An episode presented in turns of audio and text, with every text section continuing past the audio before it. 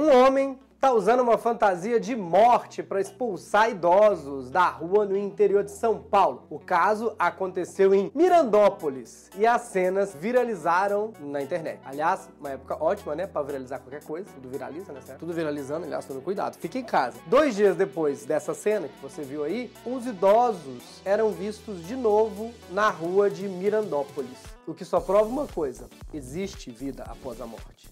Alguns idosos, claro, voltaram para casa, outros ficavam chamando a morte para jogar tranca, buraco. Tadinhos, né? Porque o pessoal dessa idade sente muita falta do jogo. Tem velhinho que é tão viciado e quando ouve Covid-19 grita Bingo! Eu sou Bruno Mota, esse é o Diário Semanal que começa agora.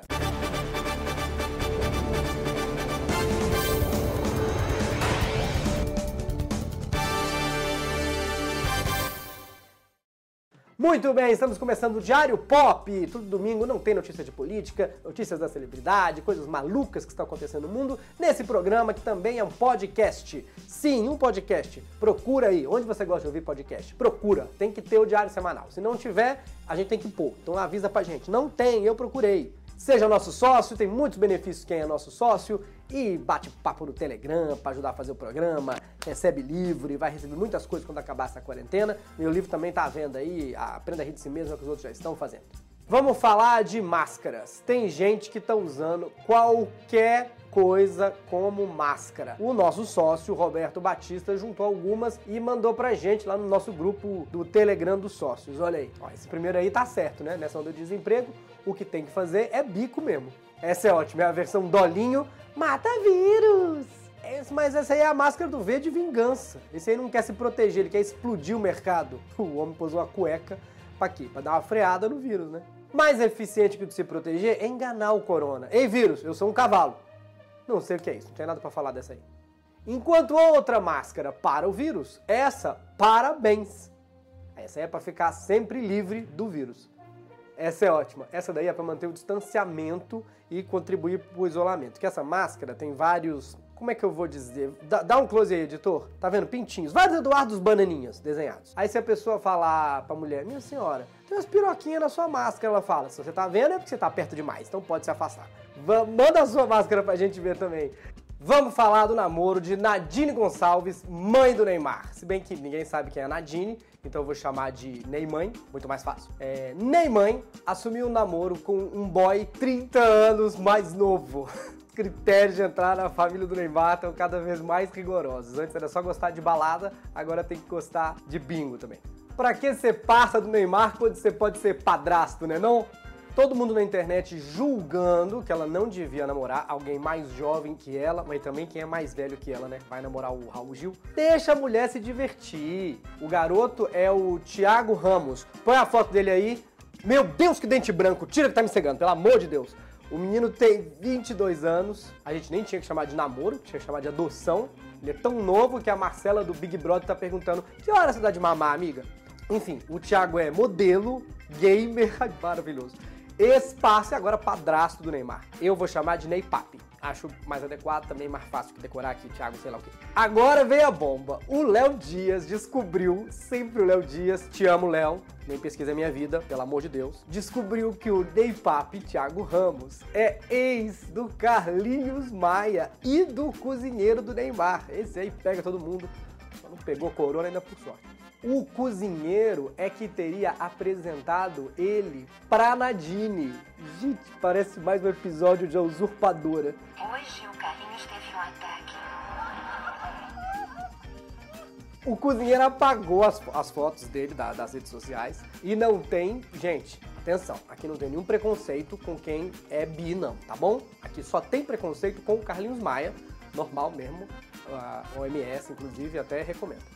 Parece que o Thiago negou isso tudo pra Neymar. Aliás, é a segunda vez que ela fica com alguém que só nega. Acho que ele falou pra ela, mas eu te falei que era gamer. Inclusive, será que ele prefere LOL, Free Fire ou joga nos dois times? Enfim, a Neymar caiu nessa. Vai ver que cair é da genética da família. Agora é hora de um giro de notícias pelo Brasil.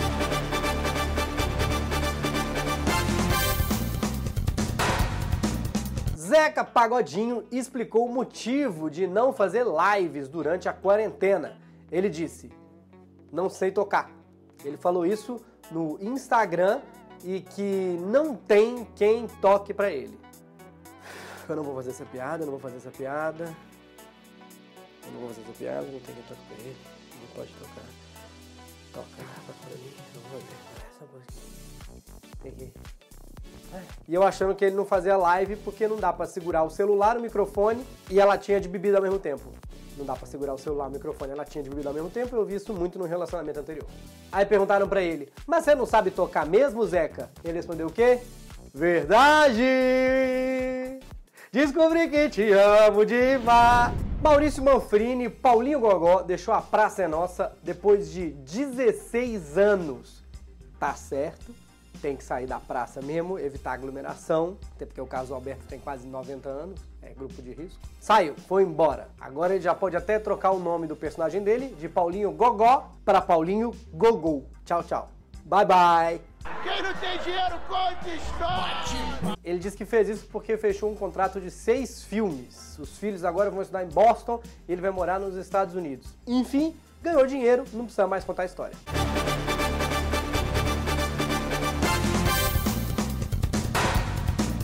Quero convidar vocês para lembrar quando a Sil Esteves esteve aqui e ela faz sempre a Tata Werneck quando a gente grava com plateia. O sócio, aliás, tem ingresso garantido para assistir a gente. Vamos dar uma olhada.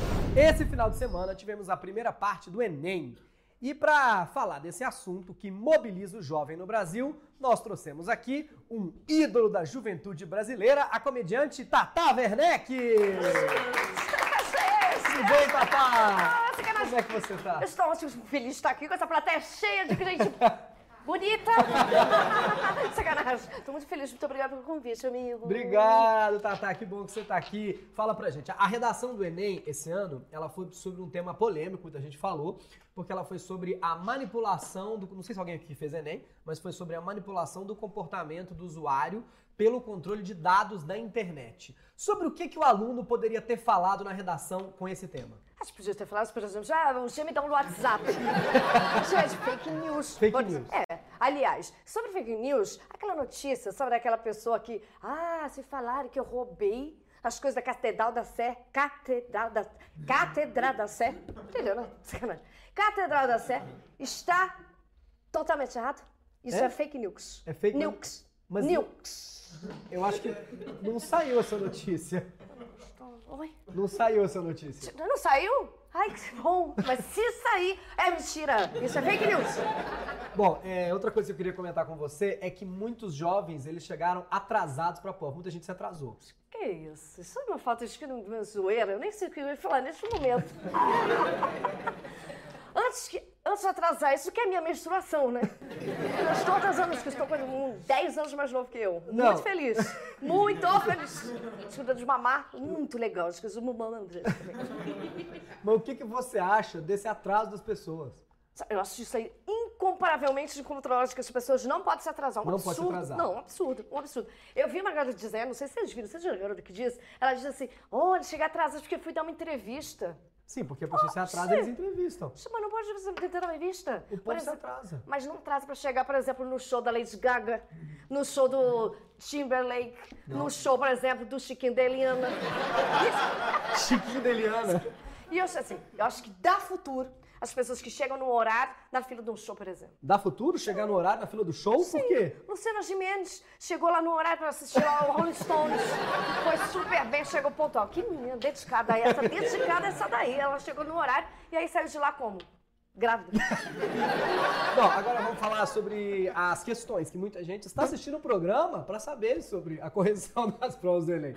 Teve uma pergunta sobre o dialeto gay. Essa gerou muita polêmica na internet. Que é o dialeto que é muito usado por travestis, por drag queens. Era uma questão sobre linguagem. Ah, eu sou especialista em linguagem. Em linguagem? E a coisa que eu queria falar pra vocês que não estão entendendo essas coisas, que eu sou uma pessoa muito legal, que você sabe, me conhece muito bem, as pessoas estão aqui, conhecem, é só entrar nas coisas no www.escuta, eu sei, não roubei, batom.com.br.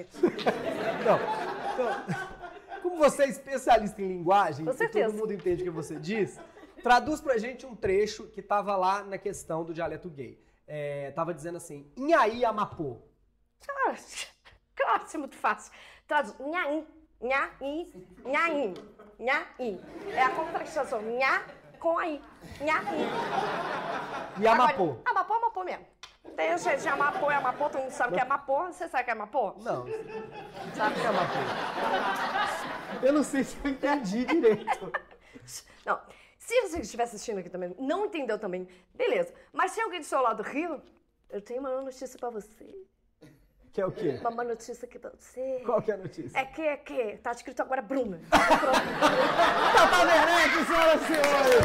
Muito obrigado! E agora é hora de um giro de notícias pelo mundo.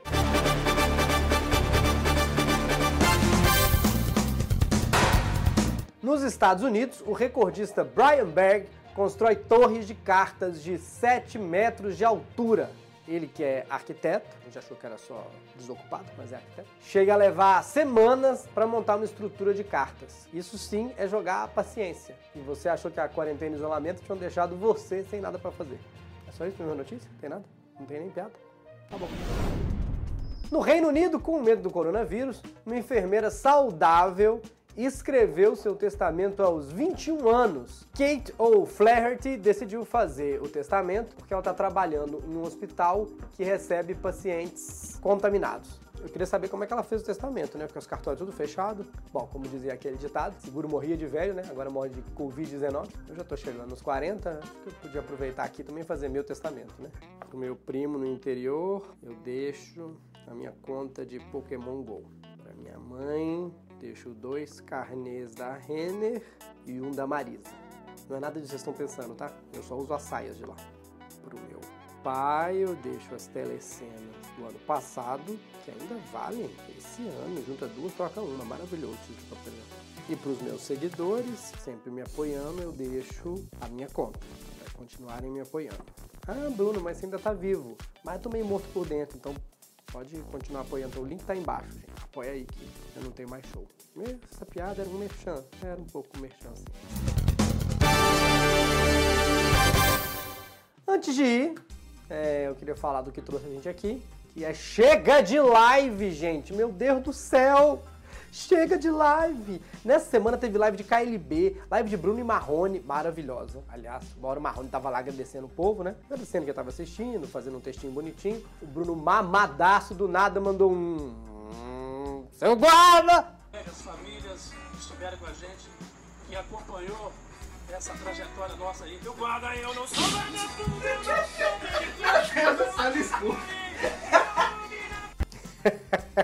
Sei lá do que ele tá falando, eu vou cantar. Maravilhosa. Ah, e quando eu estiver falando demais, por favor, me interrompa com, com o Bruno, editor. Teve a live da Maria Mendonça, sem banda, na casa dela mesmo, pensando, não, com isso eu tenho um bebê pra amamentar. Eu tenho um bebê pra amamentar, eu vi isso muito no relacionamento anterior. Eu guardo aí, eu não sou Gente, esse monte de gente fazendo live é uma loucura. Pessoas que nem tem o que falar fazendo live. A pessoa nem canta. No Instagram só se faz live. Tem gente que faz live, tem ter agenda de live todos os dias. Todo mundo agora tá pedindo pros cantores, postando print. Ó, pedi pro meu cantor uma live. Imagina se de repente eu resolvesse mandar uma mensagem pro seu João Pedreiro falando: Ah, aproveita que o senhor tá de quarentena, reboca uma parede aí pra gente ver. Quem saiu bem nessa moda de, de se apresentar por live de casa é o Alok, né? Que dá pra fazer o show dele só com notebook e um pendrive. O povo anunciando, qualquer Zé Mané anunciando. Você pediu, eu vou fazer uma live. Eu quero pedir pra você parar. Quem que pediu, gente? Fábio Porchat, você não tem nada mais pra fazer da sua vida? Toda hora que eu entro no Instagram, tem uma live de Fábio Porchat. Toda hora. Eu não sei o que fazer mais. Aliás, aquele negócio de arrastar do Instagram, você, você entra na live e vai arrastando pras outras, aquilo ali é uma armadilha. Aquilo ali, menino. Tu vai de uma, vai pra outra, de repente eu caí numa live, tinha duas pessoas. Duas. Uma saiu, fiquei só eu. Como é que sai? Eu não sei como é que sai. É a vergonha de sair. Você fica, ah, minha bateria tá acabando. Não sei o que fazer, realmente não sei. Chega de live! Chega de live! Falando nisso, tem sempre uma live do Bruno Mota lá no meu canal. Tô brincando, tem live nenhuma. Mas me siga em todas as minhas redes, viu, gente? Twitter, Instagram, TikTok, Facebook. É, eu sou arroba Bruno Mota em todas. Pode me procurar, estou esperando você. Assista os outros programas que aparecem aqui no Diário Semanal. Sempre comenta que ajuda demais a gente. Muito obrigado e até a próxima. Tchau, tchau.